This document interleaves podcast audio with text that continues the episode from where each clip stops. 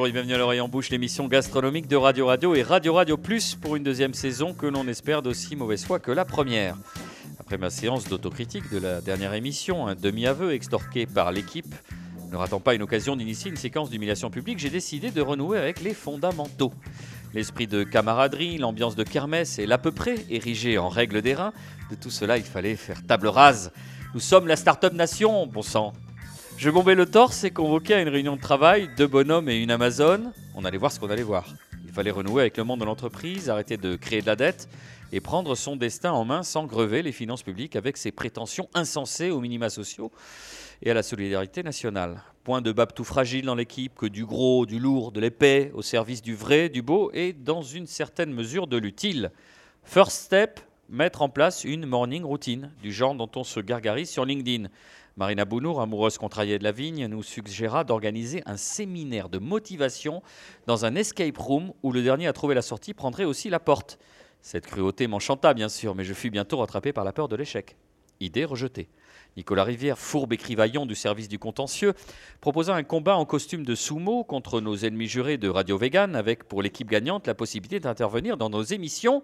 Quelle horreur, idée rejetée. Michael Lecumberi, cuisinier interlope, mais attentif à l'air du temps, me dit Nous ne sommes pas contre le système, nous sommes pour son évolution. Ok, mais encore, il faut être des requins bienveillants. Ok, j'ai rien compris. Bon, d'accord, comme d'habitude, on ne peut pas compter sur ces gens foutres. Comment redonner un coup de fouet à cette équipe, même pas foutue de traverser la route pour trouver du travail, quand soudain, une idée fulgurante, comme il n'en arrive qu'au leader, traversa mon esprit, un sujet consensuel par essence et qui comblera les divisions qui traversent aujourd'hui cette société fracturée. La viande Et par extension, la boucherie française. Ni une ni deux, voici notre invité, incontestable star montante de la boucherie, le jeune et talentueux Bertrand Marty. Bertrand, bonjour, prenez votre Bonjour, micro. Maurice. Merci d'avoir accepté notre invitation. Vous êtes boucher à la tête de deux établissements toulousains et vous allez dignement représenter la filière dans notre émission. Nicolas, c'est le moment de votre intromission, celui où vous saisissez le sujet à bras le corps. Alors pourquoi, tel que vous avez voulu intituler l'émission, une défense et illustration de la boucherie française? Bien tout simplement parce qu'il n'aura échappé à personne au fil des semaines passées que manger de la viande est peut-être en train de devenir euh, la dernière subversion euh, en date. Qui aurait pu croire, qui aurait pu penser, voici encore 10, 15 ou 20 ans, qu'il allait falloir placer des vigiles devant les devantures de certaines boucheries, notamment dans le nord de la France, pour éviter que celles-ci se fassent souiller ou tout simplement démolir? Faudra-t-il à l'avenir se cacher pour déguster une entrecôte sauce marchand de vin, une tête de veau ravigote, un gigot de 7 heures ou des riz d'agneau euh, en persillade Alors, quitte à verser dans la délinquance, basculons dans le grand banditisme. Frayons par exemple à travers les routes landaises ou d'ici quelques semaines dans le triangle d'or qui va de Capsieux à Morsinx en passant euh, par Mont-de-Marsan, nous nous délecterons dans un plaisir coupable de passereaux et d'autres petits becs sur les comptoirs d'arrière-salle de restaurant dont évidemment nous tairons les noms.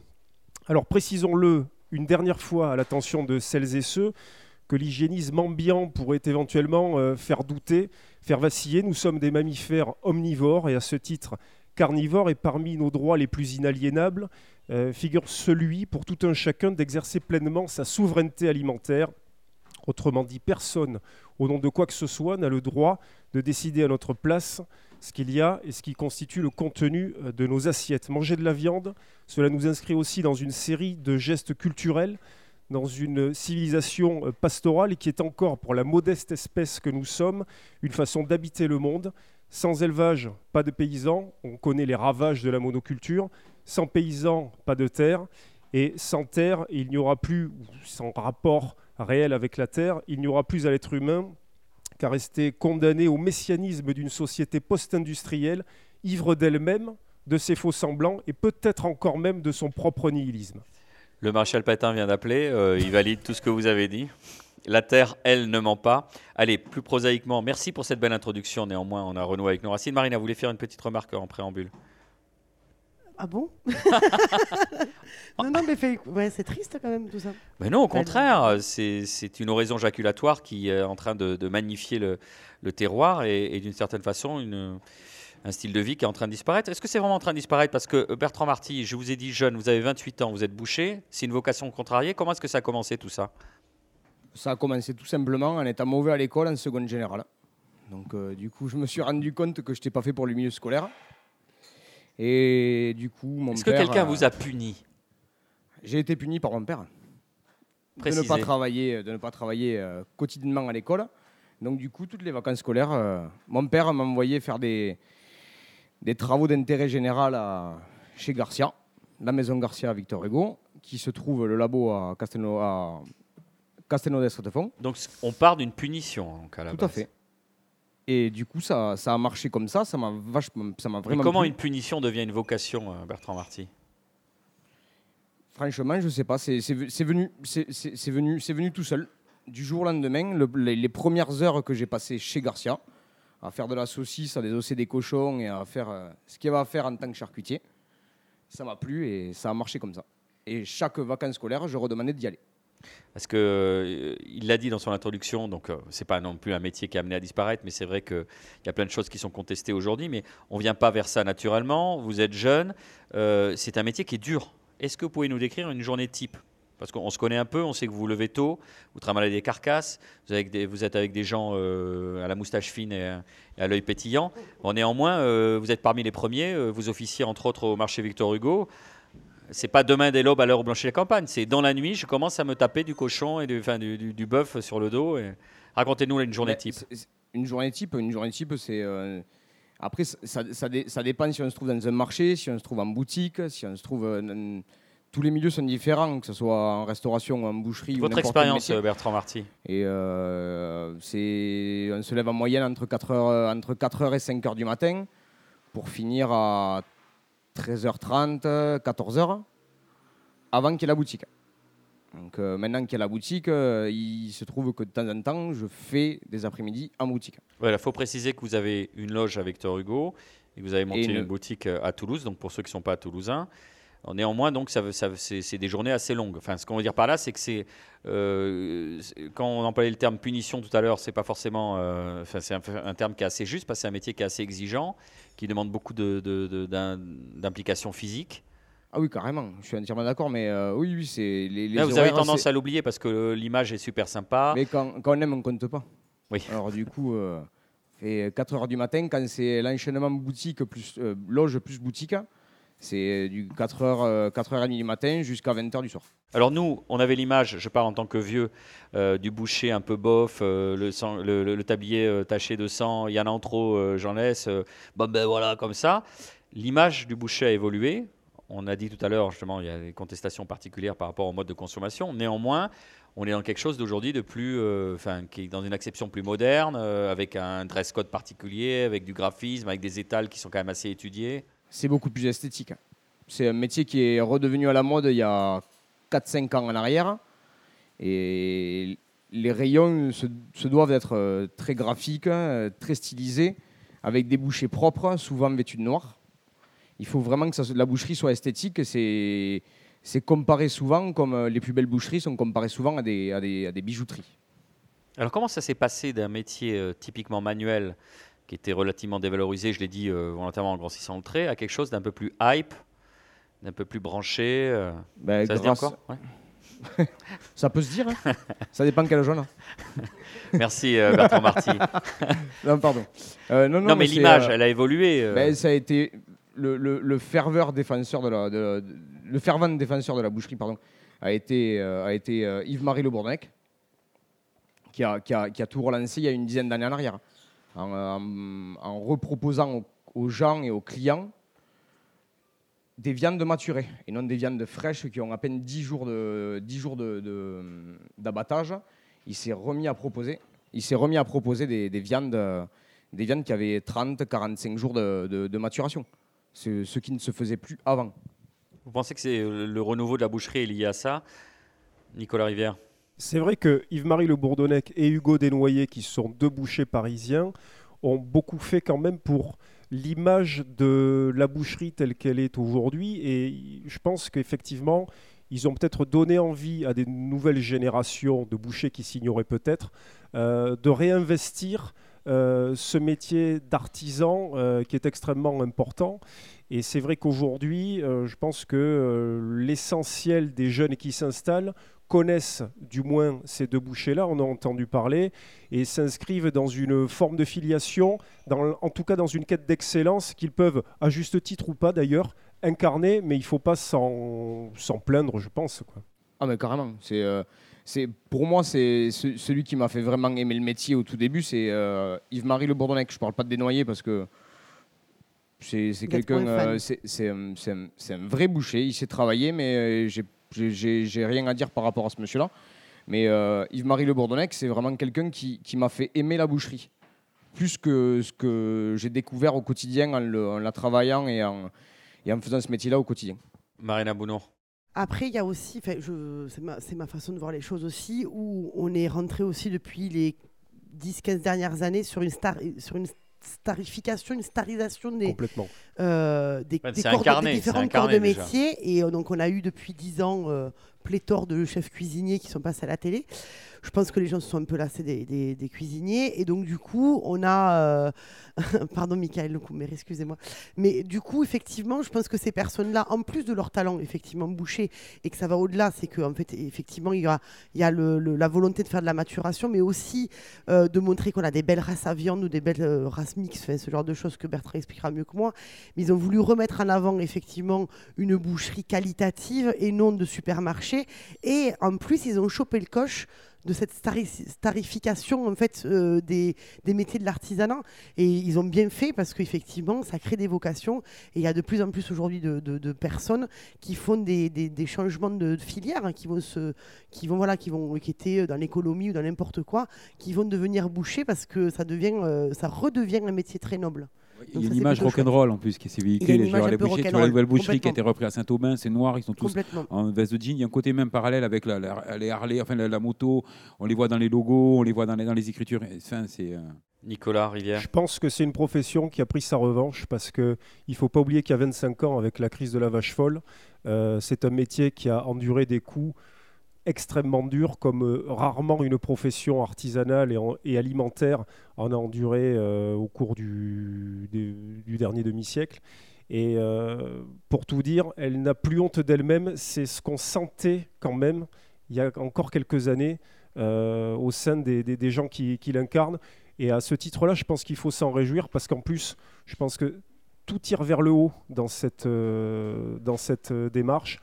À la fois une filière qui euh, n'a plus peur de s'affirmer telle qu'elle est dans sa culture, dans ses pratiques, dans ses gestes, des produits qui eux-mêmes, dans leur propre euh, origine, dans leur propre méthode d'élevage, vont également vers le haut. Moi, j'y vois aucun euh, élément négatif dans toute cette, dans toute cette, cette tendance. Oui, et puis ça vient aussi des cuisiniers. Je veux dire, même au départ, il y a 4-5 ans, il, y a, des jeunes cuisiniers qui sont arrivés avec la, la viande de Kobe, qui l'ont qui l'ont servi 30-40 grammes. Je dirais, voilà, ils ont, on a, on, l'a poussé ce goût-là de la demande. Ça veut dire quoi, Michael et Coméré On allait sur le qualitatif, on allait. Euh, Mais non, on, osait manger du gras qui avait du goût. Je veux dire, pendant très longtemps. On, osait manger du gras qui avait du goût. Ben ouais, euh, le, Bertrand Marty. Ah ben, le, gras, euh, le, le, gras revient, revient à la mode. C'est, c'est pas, c'est pas le bon terme, mais. Les gens osent remanger du gras en fait. Si c'est bien proposé, si c'est bien mis en avant, les gens aiment, manger du gras et ils n'ont plus peur d'en manger surtout. Marina. Oui, je voulais juste rebondir sur ce que disait Nicolas. Euh, effectivement, il n'y a, pas, a pas vraiment de mauvais côté, parce que du coup, ça induit même une volonté de faire de, de faire de l'abattage moins industriel aussi de consommer moins, de consommer mieux, d'avoir des élevages qui sont beaucoup plus respectueux et respectables, euh, du coup d'abattre beaucoup moins et d'inculquer aux gens qu'effectivement manger de la viande tous les jours c'est pas forcément très bon.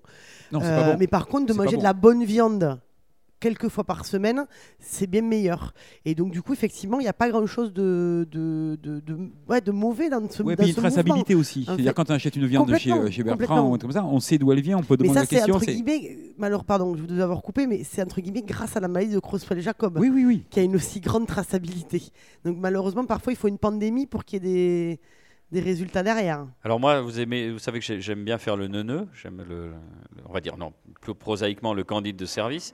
Bertrand, je profite de votre expertise.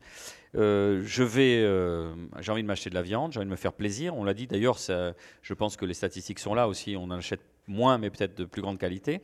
Euh, qu'est-ce que je vais choisir? Qu'est-ce que, les provenances, les races, les méthodes d'élevage, l'alimentation, la tendreté, le fait qu'elle soit persillée Donnez-nous un truc pour nos auditeurs.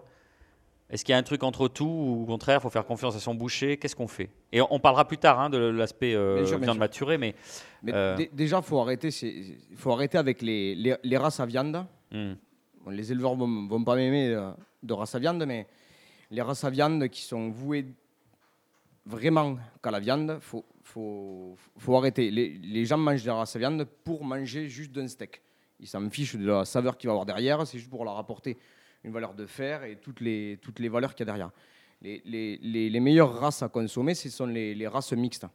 Ce qu'on appelle races mixtes, c'est les races qui sont vouées au lait au départ et après destinées à la viande quand elles ont passé 7-8 ans. C'est les, vaches qui sont engraissées de façon raisonnable et raisonnée qui ne sont pas engraissés avec, euh, avec euh, toutes, toutes, les saloperies qu'ils mettent à l'intérieur. Pas tous.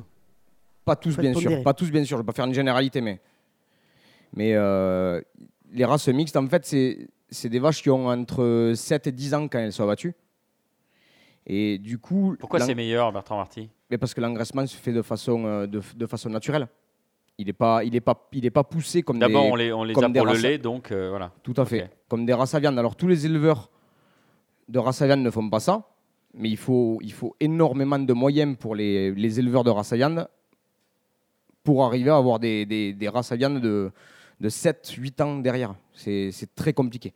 Tu parles de vaches. Euh, sur tout ce que tu vends, le pourcentage en bœuf et en vache, c'est quoi? Non, mais pour, le, pour lui. À bœuf, c'est 10%. Bœuf, c'est 10%. 90%, c'est de la vache. Génisse, c'est euh, 60% et 32% de, de, vaches. Après, il faut peut-être expliquer pourquoi il n'y a que 10% de bœuf, parce qu'au départ, ils finissent le, comment? Le, le bœuf était voué, était voué au champ, donc du coup, il n'y a plus de bœuf. Oui, c'est surtout qu'en plus, ils finissent en veau. Ils finissent en veau, oui. Ils, ils commencent en veau. Enfin, voilà, le temps de développer sur le réceptacle. Il est destiné au veau maintenant parce qu'il n'y a, plus, a, plus, a plus de travail dans le champ. Oui, voilà, au départ, c'est venu, venu à cause de ça. Alors moi, euh, encore, hein, vous m'excusez l'aspect neuneux, excusez-moi Bertrand, j'arrive devant l'étal du boucher, j'y connais rien. Comment je dis, oh, quelle belle viande ou, comme Jean-François Piège, je dis oh, ça c'est cimental, ça c'est du. C'est gras, déjà, il va plus là. Euh, c'est gras, donc il va. Il, il, est super au régime, Jean-François Piège, donc il n'achète plus de la viande persillée. C'était une communication de Faites-vous des amis magazine.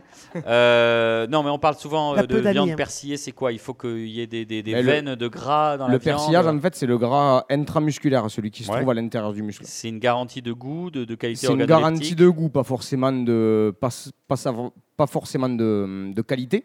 D'accord. Parce qu'on peut avoir des, des viandes américaines comme les Black Angus c'est des bêtes qui ont euh, C'est vrai qu'on entend ça euh, tout le temps, euh, oui. Et les Black Angus, c'est des, des, bêtes qui ont, qui ont deux ans, donc c'est des jeunes bovins, et qui sont persillés à souhait. Sauf que le problème, c'est qu'ils mettent des, des, compléments alimentaires dans leur, dans leur, dans leur nourriture. Ils leur mettent des, des antibiotiques pour pas qu'elles tombent malades.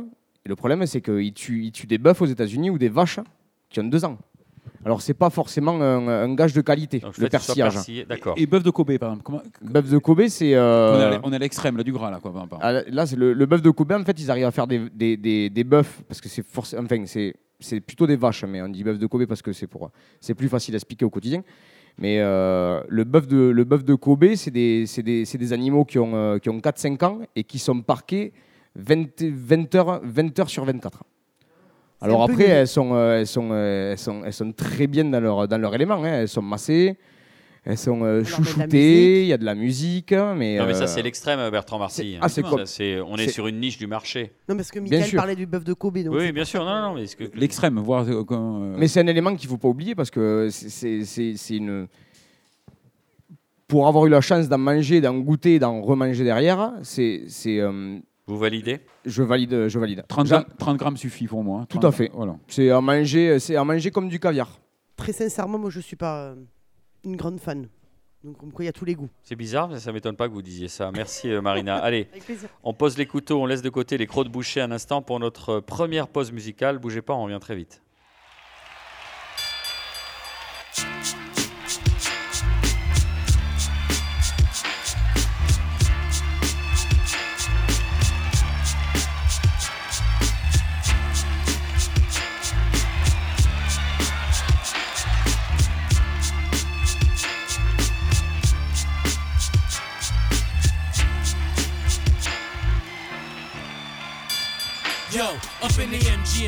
MGM, up. Sight, six niggas walked in, flashing they gents. Peace, alright. One dark skin nigga, 56 inch rope, wrapped around twice. Smashed the Gilligan boat with ice. They threw sign language. Ordered hot coffee with a Danish. Relax, whispered they rap entertainers. Had Lizzie on, two Japanese birds with first Look good, kid. Laid back, handling the dirt. It's like round three. We too black for BT. You memorized the one to 40? I'm at the 19th degree. If a civilized person doesn't perform, his duty what shall be done. Pardon me, God. That nigga got a gun bulging out his sweatpants. Check out his stance. See the side of his grill? Look like my cousin Lance, left hand. Rocky, guess why? Yo, I think I did his clocks. He wanted crushed bone leather with the strings dog. Now I remember. He from Bear Mountain. Him and Mitch Green shot the fair one near the water fountain. Seven round, Chavez bleeding from his right ear. Yo, keep your eye on that same nigga from right here. Popcorn spilling all on. Liz Claiborne ghost had the fly Gucci matcha, no socks on. Seen Deion Sanders in the back with the fat fur on. Working them hoes with the fly wool shirts on.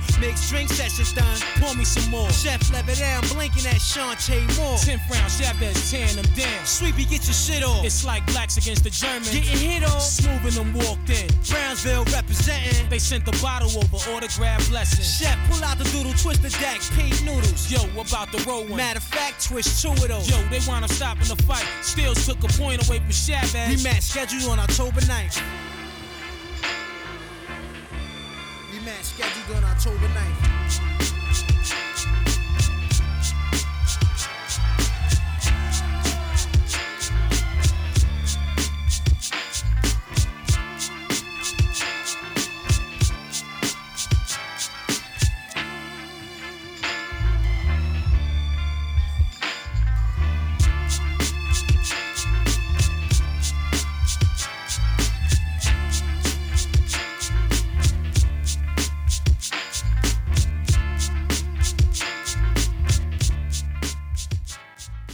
Vous êtes bien sur Radio Radio pour l'émission Gourmand de l'oreille en bouche, où l'on s'intéresse aujourd'hui à la boucherie française avec le concours et l'expertise de notre invité Bertrand Marty.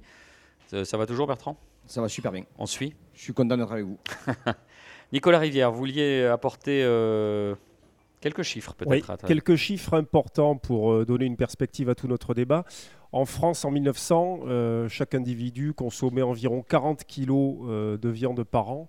Aujourd'hui, c'est 90 il y a eu un pic euh, il y a une quinzaine d'années où on a mangé encore plus, c'était au-dessus du quintal. Et euh, en 10 ans, la consommation de viande par habitant en France a baissé de, 12%. Alors néanmoins, euh, quelques chiffres intéressants aussi, parce que donner comme ça, ça ne veut pas forcément dire quelque chose.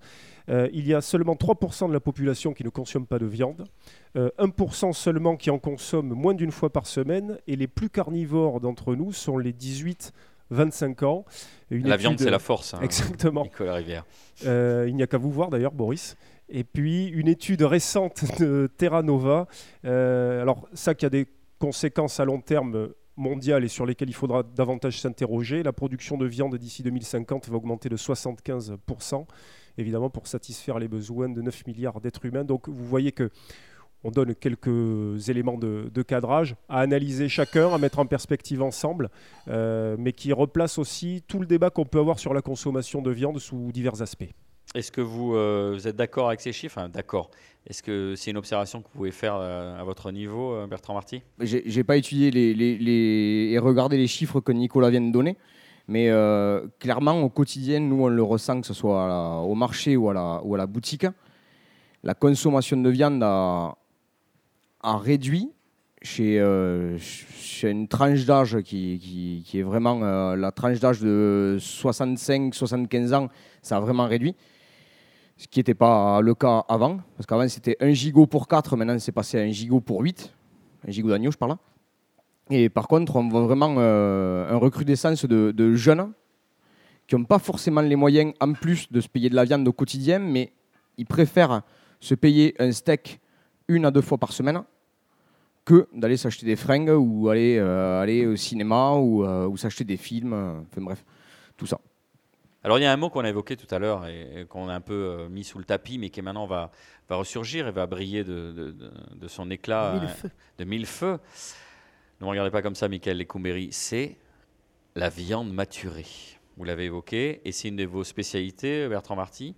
Qu'est-ce qu'on entend par viande maturée? En quoi est-ce que c'est intéressant? Combien de temps il faut faire maturer la viande? C'est à vous, Bertrand. Déjà, déjà pour commencer, il y a un mot qui me, qui me revient tout le temps aux oreilles et j'en ai, j'en ai vraiment marre de l'entendre, c'est euh, le la viande maturée est à la mode. Ça, faut arrêter, c'est pas une mode, c'est depuis la nuit des temps, les gens consomment une viande qui a trois semaines, minimum trois semaines, un mois de frigo. Et ça, on ne savait pas. Voilà, mais c'est pour ça que je suis là. Je vous l'explique. mais euh, du coup, non. C'est pas mangeable un bœuf qui est tué euh, deux jours avant C'est pas mangeable? Et Si, c'est tout est comestible en soi. On mais mange, des criquets, on mange des grillons, on mange des sauterelles. Alors du coup, euh, non, non, mais si, si, on peut le, on peut le consommer, mais il n'y a aucune. Il y, a ni vis ni vertu, quoi. C'est c'est ni bon ni mauvais. Si, c'est en soi, c'est mauvais en plus. Parce que c'est dur. C'est ça n'a aucune, aucune, aucune valeur énergétique. Dans ce que vous dites, c'est que de base, on ne le sait pas, on est Monsieur Jourdain de la viande maturée, c'est minimum 3 semaines au frigo. Donc déjà... On, va, dire, on va dire 15 jours. On, va dire 15 jours déjà. Allez, 15 jours, d'accord. Qu'est-ce que, qu'est-ce que vous proposez, vous? On propose, nous, ce qu'on a, ce qu'on a en vente au quotidien, au rayon des, deux endroits, des deux points de vente, c'est déjà des vaches entières qu'on achète sur, sur pied, carcasse. Mais c'est quoi Ça se fait plus d'acheter des vaches entières? Ben, On va dire, euh, sans dire de nom, mais enfin, c'est 80% des bouchers aujourd'hui sur toute la France font du rachat et ne travaillent pas la partie du devant. La partie du devant, c'est tous les morceaux, entre parenthèses, qui sont, euh, qui sont bons à faire des bouillons, à faire des soupes, à attendrir, parce que maintenant, c'est redevenu, en plus, on a le droit d'utiliser un attendrisseur depuis 5-6 ans. C'est quoi un attendrisseur? Un attendrisseur, c'est un, appareil qui tape avec sur la viande plein, avec plein de petites piques. Des picots. Tout à fait. Qui sert à attendrir la viande. Qui casse Donc ça, maintenant, on a le droit depuis 5 ans, mais il faut le mentionner sur la boucherie. Il faut le mentionner sur la vitrine. Et ça, il y a beaucoup de personnes qui l'utilisent. Et euh, voilà. Et donc, du coup, pour revenir. ça veut euh, dire quoi? C'est pas du jeu, Bertrand Marty? C'est un artifice C'est les, personnes qui, qui, qui, qui, euh, qui, se servent de, de, de cet appareil-là, ils peuvent le faire, mais qu'ils mentionnent. Parce qu'un morceau qui est passé à l'attendrisseur, c'est comme un steak haché. C'est 24 heures de conservation, pas plus. Parce qu'il y a l'air qui rentre à l'intérieur. Et aucune boucherie, vous pouvez faire le tour de France et de Navarre, vous trouvez aucune boucherie qui a marqué sur sa vitrine j'utilise un attendrisseur. Et donc du coup, pardon, on peut, on peut avoir des morceaux qui vont être beaucoup plus durs à la consommation et qui vont être aussi tendres presque qu'un filet après avoir utilisé l'attendrisseur. Donc si vous voulez, vous, vous flouez un peu le consommateur. C'est génial, l'esprit humain pour... Euh, trouver des solutions pour euh, arnaquer les autres. Donc vous, dans l'esprit noble et mais du coup, un, vrai boucher, donc, ben, euh, il faut des endroits pour faire maturer la viande. Il vous faut non, du ça c'est un apparat, c'est juste pour, euh, c'est les, les, vendeurs de les vendeurs de, de, vitrines et de frigos qui ont trouvé qui ont trouvé ce moyen bon de se faire du pognon par rapport aux vitrines de conservation de viande et aux vitrines de maturation. C'est ce qui ne sert strictement à rien parce que ça sèche encore plus les morceaux.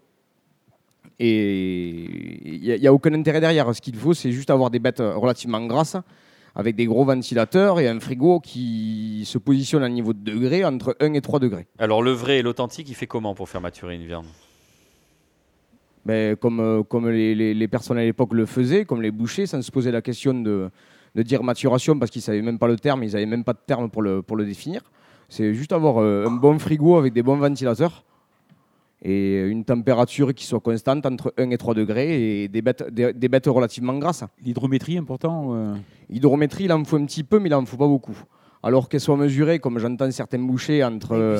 entre euh, voilà, aussi, mais euh, surtout entre 35 et 45% parce que si ça passe la barre des 45% on ne peut plus faire maturer, c'est complètement faux.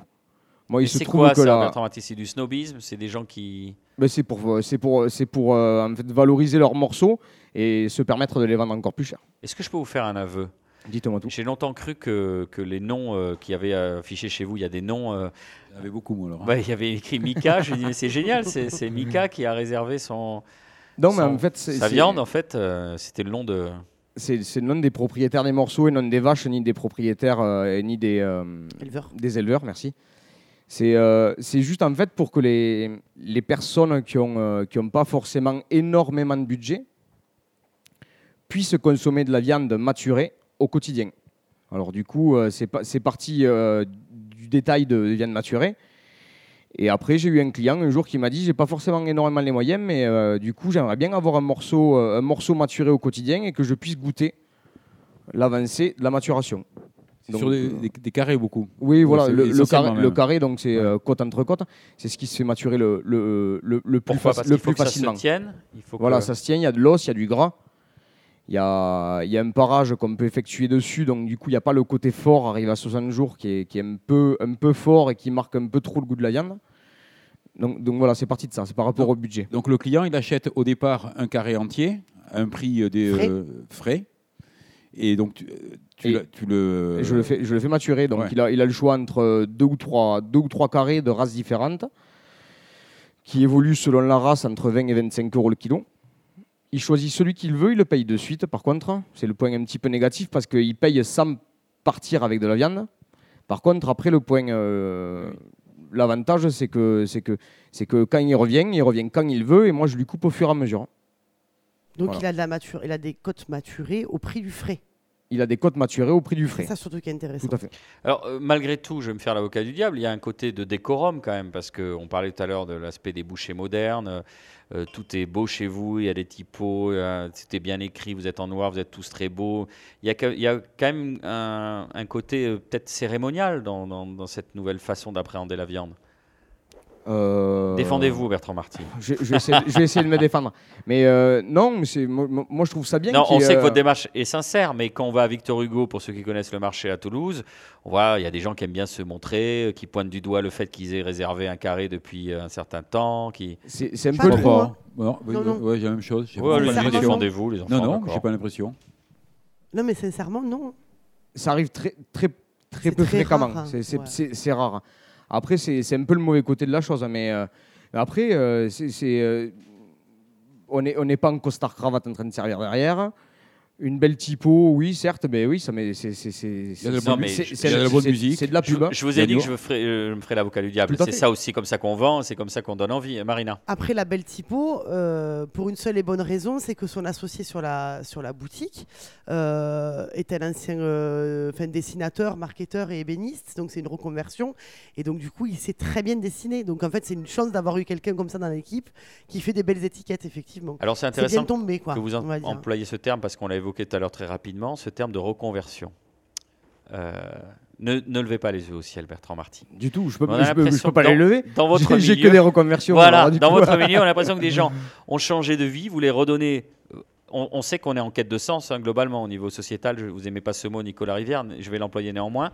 C'est le mien, ça. Oui, allez-y, Nicolas. social. Social, au niveau social.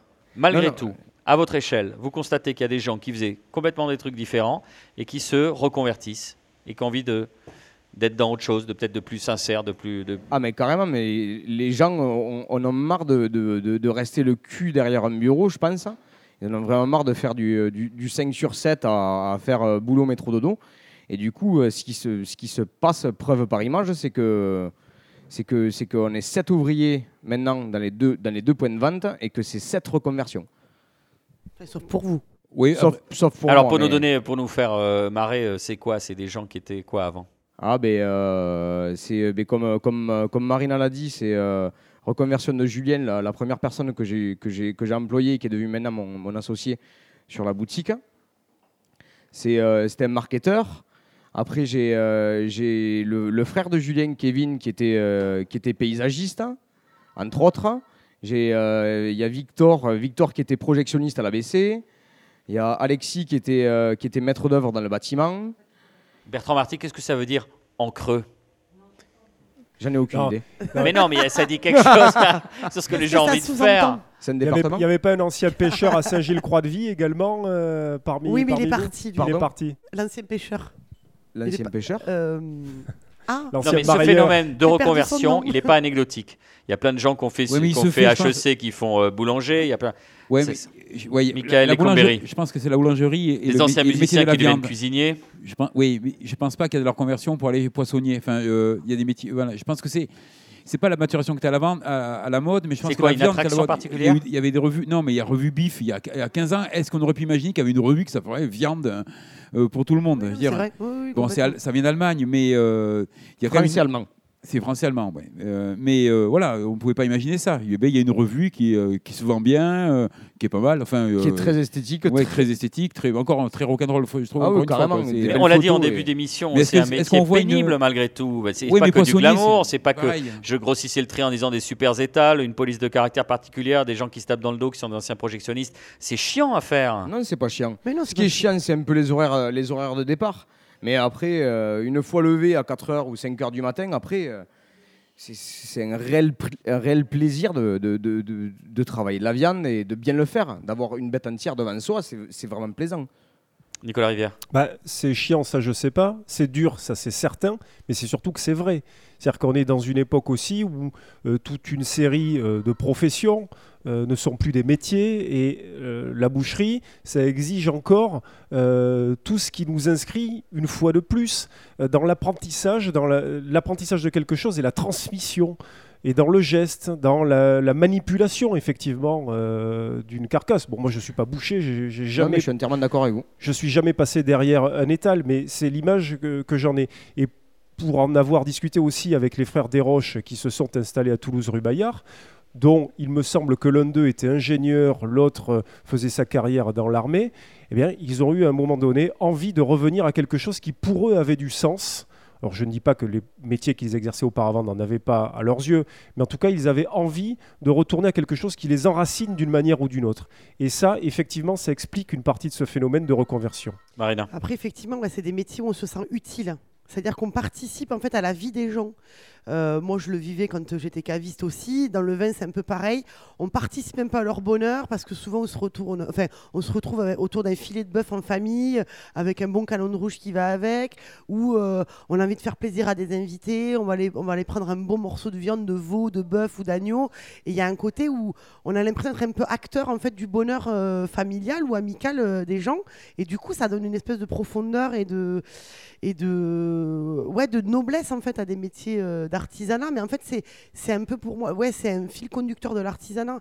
C'est que c'est qu'à partir du moment où on commence à travailler des, de belles matières, comme voilà, une belle bête ou, ou euh, de, la, terre magnifique ou des pierres précieuses pour les joailliers, il y a un côté où on a envie de magnifier les choses. Du coup, ça, je trouve que ça, ça tire vers le haut en fait la personne euh, qui le fait, et il y a ce, ce plaisir de, de faire plaisir aux autres. Michael. Après, juste euh, plus économique, est-ce qu'on peut, est-ce que c'est difficile euh, En moyenne, tu achètes combien une, carcasse entière? Et une fois qu'elle est vendue, il y a un coefficient multiplicateur de combien sur, euh, sur la viande? À peu près. Ça. Alors, non, mais il n'est pas obligé de répondre. Mais c'est si, si, je réponds parce qu'il n'y a, rien à cacher. C'est très vague. Hein. Il n'y a, y a, rien de plus concret que les chiffres. Alors, du coup, je vais vous donner les chiffres. La semaine dernière, j'ai acheté une, j'ai acheté une salaire à 5,50 euros le kilo. Voilà. Donc, euh, ça pèse combien une salaire? Une salaire, ça, ben, ça, dépend chez les éleveurs, ça dépend si c'est une vache, une génisse ou un, euh, bœuf.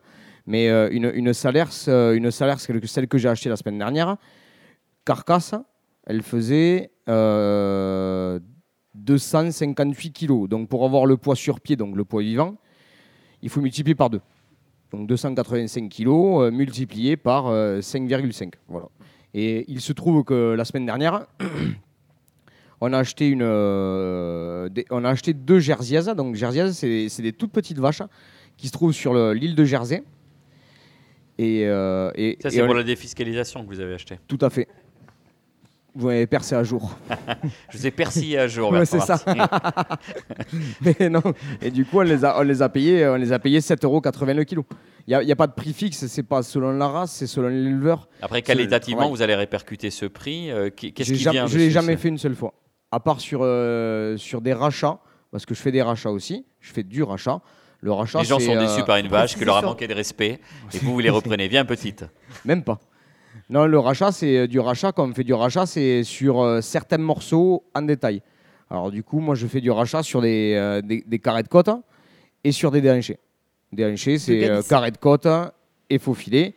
Et c'est sur de la Galice, donc viande espagnole, comme la Cachena aussi, notre vache espagnole engraissée et euh, engraissé au maïs la dernière année de sa vie, et sur des races assez particulières. Voilà. Mais là, c'est là, là, où on les paye les plus chers. Et quand tu achètes une carcasse, tu as, la, as les abats ou les abats ils sont à part, ils vont les, le tripier les abats, les abats, on est en droit de les demander quand on achète une bête entière. Ils ne sont pas payants, on doit les récupérer, mais plus aucun boucher ne demande les abats. D'accord. Oui, oui. Voilà. C'est moi je les demande et je les revends. ça veut dire quelque chose quand même, hein, ça aussi. Ouais, ça veut dire que que déjà c'est la, disparition des, des, personnes qui mangent des abats au quotidien. Il y en a de moins en moins. Nicolas Rivière et c'est tout. et, moi, et moi aussi. oui, et Mika. Et Mika aussi. les trois derniers, ils sont là. Non, non, c'est voilà, il y a, de moins en moins de personnes qui, qui mangent des abats et encore ça revient parce que quand on voit le tripier, l'un des derniers tripiers de France qui est pile en face de chez moi au, marché Victor Hugo, la triperie Gasconne, qui, qui, qui, est, qui est euh, qui, et travaille deuxième 4x4 euh, tout va bien hein. Ça je veux pas savoir.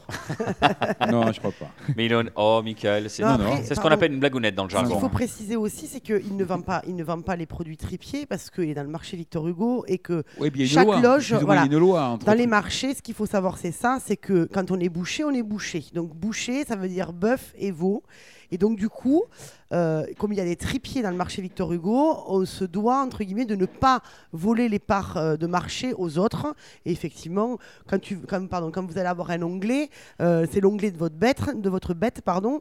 Mais voilà, il ne va pas racheter de l'onglet pour en vendre directement dans sa ou de la hampe. C'est le seul morceau qu'on peut vendre, c'est les, onglets parce que ça reste sur la carcasse et, les hampes. Après, le reste, et moi, je, le donne ou je le revends au, au tripier qui est en face. Ah oui, c'est vrai qu'on n'a pas parlé de ça, mais on, va bientôt aborder nos dernières parties, mais je suis quand même curieux. Et euh, il y a des parties plus nobles, des parties moins nobles, des parties. Euh, non, non, mais euh, quand on prend. Oui, alors après, ça c'est toujours pareil, ça dépend comment on se positionne. alors oui. Non, il n'y a pas de jugement de valeur, mais de dire. Alors oui, il va y avoir des parties nobles comme le filet, ce genre de choses que les gens considèrent comme nobles. Hein. Mais après, non, mais au sens de la profession. Alors, on se met pas du côté du grand public. Ça se divise quand on se base sur 80% des bouchers euh, toulousains et, euh, et, français, euh, apparemment, il n'y a que l'arrière qui est travaillé. Donc, la cuisse, le faux filet, le carré. Donc, apparemment, il n'y a que ces parties-là qui sont nobles parce que le devant, il le laisse. Donc, il tue une vache pour manger que le cul et l'arrière. Mais les, les, meilleurs morceaux qui se trouvent sur une bête sont dans la partie du devant. vous prenez un paleron grillé, c'est l'un des meilleurs morceaux qui existent sur la bête. Sauf que personne ne le sait, parce que depuis 20 ans, en France, le paleron, on n'en trouve que du sous-vide. Donc du, coup, c'est sûr que le sous-vide, eh ben, c'est dégueulasse. Donc on peut pas le faire griller, on le fait bouillir. Non, c'est dégueulasse. J'aime bien la tentative de Maruna Bounour de, de, temporiser, tempérer plutôt. Allez, on va se faire une dernière respiration musicale euh, avant d'aborder notre quartier libre. À tout de suite.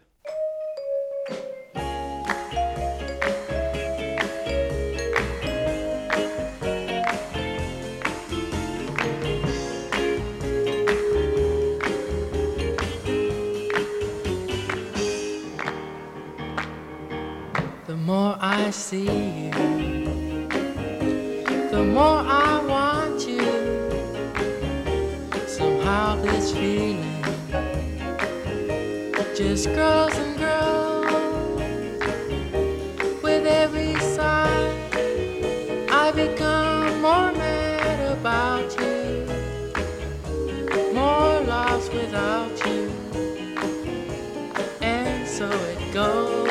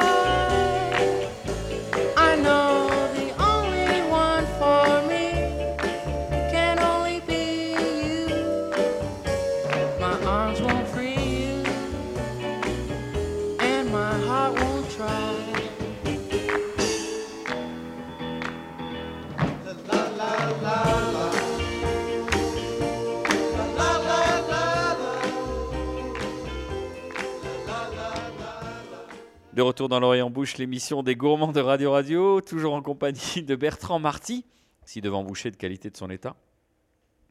Bertrand, vous connaissez l'émission? Oui, je l'écoute tout le temps. Ah, Tous les 15 jours, quoi. Quel faillot. Il n'a pas le choix. C'est le moment où chacun donne libre cours à ses envies et les fait partager. On va commencer avec euh, Marina Bounour, que vous connaissez peut-être de nom. Euh, vaguement. Et vous aimez ces interventions On m'a dit, mon petit doigt me dit que vous aimez bien la pertinence de ces interventions. Tout le temps, et je suis content de l'avoir en vrai. Alors, euh, n'est-ce pas? Les promesses sont tenues. Ravi. Marina, on a très peu parlé de vin aujourd'hui. Il faut qu'on se rattrape. Trop peu, comme toujours. Et qu'est-ce qu'on qu'est-ce qu'on boit avec du bœuf? Alors, euh, tout d'abord, moi j'ai un petit clin d'œil à faire sur, euh, sur une jeune vigneronne qui a, qui a, dont elle a eu un article dans le rouge et le blanc. Euh, qui s'appelle exactement, qui s'appelle Géraldine Laval, qui est sur euh, le terroir des terrasses du Larzac. Alors, je sais que très souvent, quand on dit terrasse du Larzac, on pense souvent à Bitny qui élève des chèvres, mais ils font aussi du vin et de l'excellent vin. Donc euh, Géraldine, c'est la compagne euh, d'Olivier Janté qui a euh, le Mas au Buis. Et elle, elle a le domaine qui s'appelle le Clos Maya. Alors Maya, pourquoi? Parce qu'elle est sur le cirque de l'abeille. Alors pas l'abeille, mais l'abeille. Donc elle a voulu faire un une petite blague parce qu'elle est comme ça, Géraldine, elle est, assez rigolote. Et donc, du coup, voilà, c'est une vigneronne qui travaille sur un des terroirs les plus compliqués, les plus difficiles euh, qu'on puisse avoir euh, en France parce que c'est des terroirs qui sont beaucoup en coteaux, qui sont assez difficiles à travailler. Pas comme ces branleurs du Roussillon. Pas comme ces branleurs du Roussillon qu'on a pu avoir dans Wine Calling. Non, je rigole. Non, on fait quoi que je rigole qu'à moitié. Enfin, bref. non, non, non. Je Alexandre Fox, si tu nous écoutes. non, non, c'est très difficile de travailler en Roussillon aussi. Mais c'est vrai qu'il y a un climat qui est qui est très particulier aux terrasses du Larzac.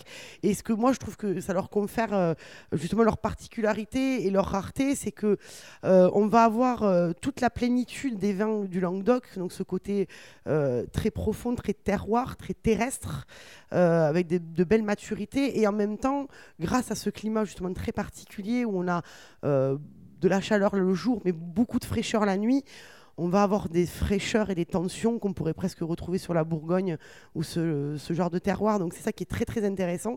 Et donc voilà, cette jeune femme qui doit avoir une trentaine d'années passées. Euh, travaille ce terroir-là et fait des choses magnifiques. Et moi, je suis très amoureuse de son blanc, parce que c'est vrai que dans le languedocien, c'est assez compliqué d'avoir des jolis blancs. Je ne dis pas qu'il n'y en a pas, mais c'est compliqué. Et euh, elle, elle utilise voilà, des, vieux cépages comme le terré bourré ou ce genre de, cépages-là, qui vont donner des vins avec beaucoup d'acidité, beaucoup de fraîcheur et vraiment beaucoup de, tension et de minéralité. Euh, j'ose utiliser ce mot.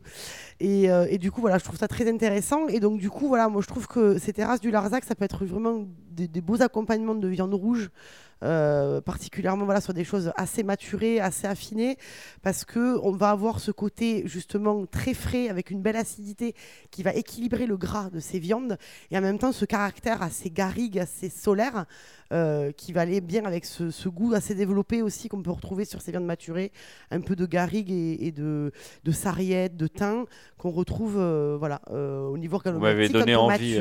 les vignes oubliées, très bon. Et, ouais, les vignes oubliées de chez. Voilà, alors après, c'est Olivier Julien qui est un des papes euh, du Mas Julien, un des, des, des, dieux même euh, de la région. Euh, parlons des dieux parce qu'on a beaucoup de papes. Du hein, Larzac. ouais, ouais. Non, mais Olivier Julien, c'est un peu le mentor de toutes ces personnes, qui, enfin, de, de, tous ces vignerons qui se sont lancés dans l'aventure dans le Languedoc. C'est une personne qui, a, qui, est, qui est une personne qui est très humble, très discrète qui a jamais voulu changer les prix de ses vins. Et moi, je trouve ça magnifique parce qu'il a sincèrement des vins qui sont extraordinaires, qui n'ont jamais dépassé la trentaine d'euros. Alors, je sais que dit comme ça, on se dit 30, 27 balles, ça coûte cher. dans quel monde vous mais vivez, très sincèrement, Le monde de viande maturée, mais de vin à 30 balles J'invite, j'invite beaucoup de personnes qui sont prêtes à mettre 200 ou 300 euros dans des bouteilles de Bordeaux, euh, qui sont pas forcément prêtes à boire. Je suis pas mauvaise, hein, je dis pas forcément prêtes à boire. Et que sincèrement, on peut mettre 27 euros dans un mas julien, on va avoir une des plus grandes claques de sa vie. Et pour les aficionados du blanc, parce qu'il y en a, il y, en a, qui ne boivent que du blanc, euh, justement, ces vins blancs qu'on peut retrouver dans le Languedoc, dans le Roussillon ou dans les terrasses du Larzac, ils ont tellement de matière et tellement d'équilibre aussi qu'on peut s'amuser à boire des vins blancs. Alors sur certaines viandes rouges, effectivement, euh, euh, légèrement maturées, ou sur du veau, je pense que c'est une des plus jolies, un des plus jolis accords qu'il puisse avoir, parce qu'on a ce côté un peu lactique du veau, ce côté moelleux qu'on va retrouver aussi sur les blancs. Donc il faut oser aussi le mariage hein, blanc et, et, viande. Osons. Voilà. Merci. Avec plaisir. Bertrand Marty, euh, c'est une tradition. Est-ce que vous avez songé à un quartier libre? Une envie à nous faire partager euh? euh, pour, pour, faire un, petit mot, un, fournisseur, mon fournisseur de Galice, Edouard Casado, qui est un ami, et qui, qui a monté une ferme expérimentale avec la maison Discarlux, le, le, meilleur fournisseur de, viande espagnole qui existe. On est où là géographiquement? On est, Là, on est en Galice, là, on est, on est à Saint-Jacques-de-Compostelle. Donc ils ont monté une ferme là-bas avec euh, une dizaine de races différentes, donc euh, race espagnole, euh, Galice, Cachena, race portugaise, Barossa, race écossaise comme la Highland, la Longhorn, la Galloway, et d'autres races comme la Kobe et tout ça. Et le, but de, cette expérience, c'est au bout de six ans, déterminer la race avec la même alimentation qui s'engraisse le plus rapidement et qui a la, la meilleure répartition de gras. Donc là, on entame la, quatrième année, donc il y a, y, a, y a, des bouchers qui sont, euh, qui sont partenaires par rapport, à, par rapport à cette expérience-là, non financiers, on n'a pas payé une seule fois. Et, euh, et, à la fin de cette expérience-là, les bouchers qui sont euh, partenaires de, de, de, cette opération vont avoir chacun un morceau de, plus, de, de toutes ces vaches. Voilà. Et c'est quand qu'on le déguste à Toulouse? Dans deux ans? Dans deux ans. Eh, le rendez-vous est pris. Merci Bertrand Marty. Michael Lecumberri, euh, un livre qui vient de paraître, euh, tout, qui sort des, des, presses. À chaque fois que Michael nous, nous, nous partage ses, ses, coups de cœur, ses envies, euh, avec, avec cette faconde du Basco béarnais. Agour. On va donc parler de, Michael De Pierre Perret. Pierre Perret, qui vient de, qui vient de faire ses adieux. Non, mais c'est mon premier livre de cuisine, quoi qu'il en soit. On blague, mais on se l'est passé tout à l'heure de main en main et on a adoré la générosité des recettes. Ouais, et puis il y a de la mâche, il n'y a, pas d'émulsion, il n'y a pas de, ah, il y a pas de fleurs, il n'y a pas de il n'y a pas d'émulsion. Hein, non, mais c'est euh, non, mais c'est de la cuisine. Il y a du sucre quand même. Il y a du sucre. Et euh, voilà, c'est un livre qui est sorti en 87, qui est édité, réédité, réédité. Je pense que euh, j'ai pas trouvé les, ventes, mais ça doit être assez énorme, je pense. Il a changé par rapport à la photo de couverture, mais. Ah, bah, la photo est énorme, quoi qu'il ah, en bah soit. il, a, il a 40 piges, quoi. Ouais, ouais. Non, mais c'est un livre génial. Quoi qu'il en soit, c'est et donc, euh, on va en profiter pour une petite recette d'entrecôte, euh, euh, toute bête, quoi, au vin rouge. Et juste un petit aparté, c'était sur la cuisson des, des viandes, puisqu'il y a Bertrand qui est là. bleu, saignant, cuit. Pour une viande maturée, vu que le gras fond à une certaine température, bleu, à mon avis, c'est idiot. Les, gens, les grands amateurs de viande disent Moi, je la mange que bleu, mais une viande maturée, le gras, il n'aura pas fondu, donc on, aura une mâche beaucoup plus dure. Est-ce qu'il vaut mieux pas saignant Parce que je crois que le, gras fond à 47-48 degrés? Tout à fait, c'est ça. Et euh, ouais, même, même presque 50, je crois, je ne sais plus combien exactement. Mais euh, moi qui suis un fervent défenseur de la viande, de la viande saignante, voire bleue, je mets de plus en plus à manger de la viande à point. Ça me fait plaisir. Surtout de la viande maturée et, et pas que. De la viande qui a même trois semaines, on appelle ça de la viande maturée, mais c'est pas forcément de la viande maturée.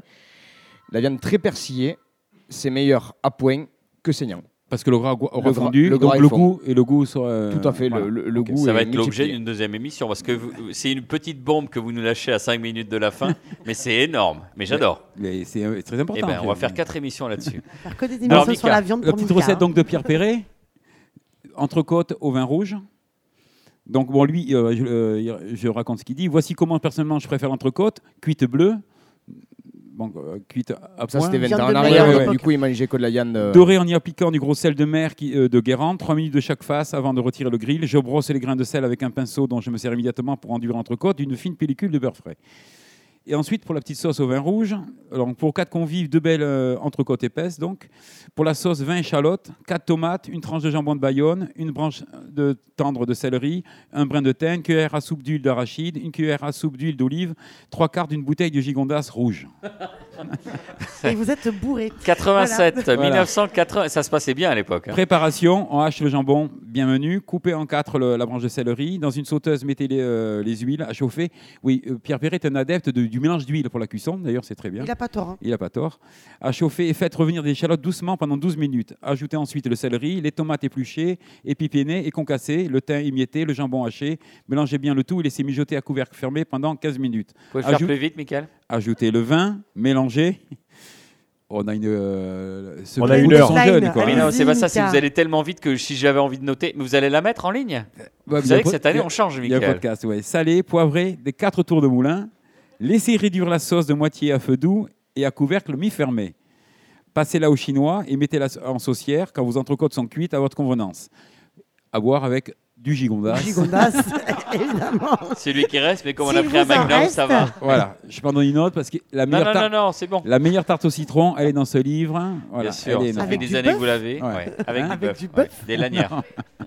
Et toujours saler sa viande d'avant, très important. C'est ce qu'il fait. Au moins, au moins une heure avant. Mais comment s'appelle ce principe d'ailleurs scientifique, la réaction de... La réaction de la, dans la, dans la poêle. de Maillard. Ah, la réaction de Maillard. Merci. Donc c'est le petit péré gourmand. des protéines. Voilà. Alors, on va terminer avec les pérégrinations gourmandes et livresques de Nicolas. Vous avez 12 minutes, Nicolas. ouais, je voulais vous parler de. Merci de me repasser la parole, déjà. Je voulais vous parler de Jean-Claude Pirotte, qui était, euh, qui était écrivain, qui nous a quittés en 2014, qui était né à Namur, qui avait longtemps vécu en Belgique, en Wallonie, en Hollande, euh, tout près d'ici, dans le Cabardès, et puis aussi dans le Jura, et puis également en Bourgogne. Il avait été avocat. Et l'une des spécificités euh, de Jean-Claude Pirotte, c'est qu'il euh, avait été accusé d'avoir organisé, fomenté l'évasion euh, de l'un de ses clients. Il avait toujours démenti ces accusations, mais malgré tout, il avait été obligé de vivre une vie comment dire, de vagabond reclus, et puis. Euh, son client avait fait quoi? Je n'ai pas compris. Ah, on rentre pas dans les détails parce que ça va nous obliger à donner des noms et c'est plus problématique. Mais quoi qu'il en soit, euh, voilà, il avait vagabondé un peu partout en France. Là, il y avait mort d'homme. Je peux pas vous en dire plus. il a jamais, il a été radié du barreau évidemment. Il a jamais pu retrouver ses fonctions. Et dans ses errances à travers la France et dans d'autres contrées, il avait écrit des romans, des poèmes, des chroniques. C'était également un peintre aux encres, aux aquarelles délicatement délavées. Il était dans la filiation d'André Dautel et de Jacques Chardonne. Euh, il a conçu une œuvre assez prolixe qui a notamment été éditée, entre autres choses, euh, aux éditions de la Table Ronde. Au cœur de cette riche bibliographie, quelques ouvrages sur sa passion bachique. D'ailleurs, euh, ses voyages le montrent, le Jura, le Cabardès, la Bourgogne le prouvent. Quelques titres, Expédition nocturne autour de ma cave, qui a été édité chez Stock il y a une dizaine d'années autres arpents, euh, recueil de textes paru à la table ronde au début des années 2000, et puis euh, le livre dont je vais vous parler aujourd'hui, qui s'intitule Les Contes bleus du vin, qui avait été euh, édité en 1987, comme le livre de Pierre Perret dont nous a parlé Mika, qui est un recueil de textes brefs qui évoquent des souvenirs, des parcours, des évocations entre Marne, Saône, et également aux confins de, de Lyon et du Morvan. Je vous cite juste quelques passages d'un texte qui s'appelle euh, Lettre de Lettre septembre.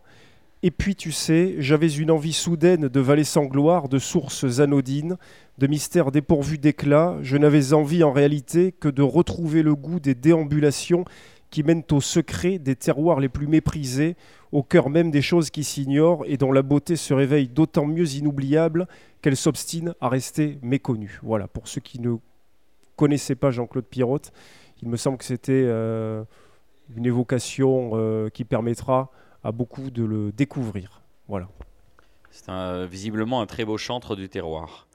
Merci Nicolas Rivière. Il est temps à présent, et vous le savez, c'est ma voix de. Oui, c'est déjà. Un peu, j'ai ma voix de messe en fait. Mes amis, il est temps de se quitter. Allez, on finit son verre, on ferme. Merci Bertrand Marty. Merci à vous. Pour votre expertise et pour votre patience. Merci à Marina Bounour, Mickaël Lecumberi, Nicolas Rivière, ainsi qu'à Axel, notre réalisateur. Vous nous retrouverez sur le 106.8 de Radio Radio et Radio Radio Plus à la faveur des rediffusions et sur radio radio toulouse.net. Nous sommes aussi écoutables en balado-diffusion sur iTunes, SoundCloud, Mixcloud et depuis la semaine dernière, ne me regardez pas comme ça, Michael, sur Spotify, non pas Facebook, Spotify. On, a, une il y a une page Facebook qui est tenue par un, stagiaire euh, malgache très sympathique. Il suffit de tapoter l'oreille en bouche donc euh, dans votre champ de recherche et vous allez nous trouver. Vous nous trouverez forcément, on est partout maintenant. Voilà, c'est comme la peste, ça se répand. Et je vais conclure en citant un proverbe anglais. Le ciel envoie la viande, mais le diable envoie les cuisiniers. On se retrouve dans 15 jours.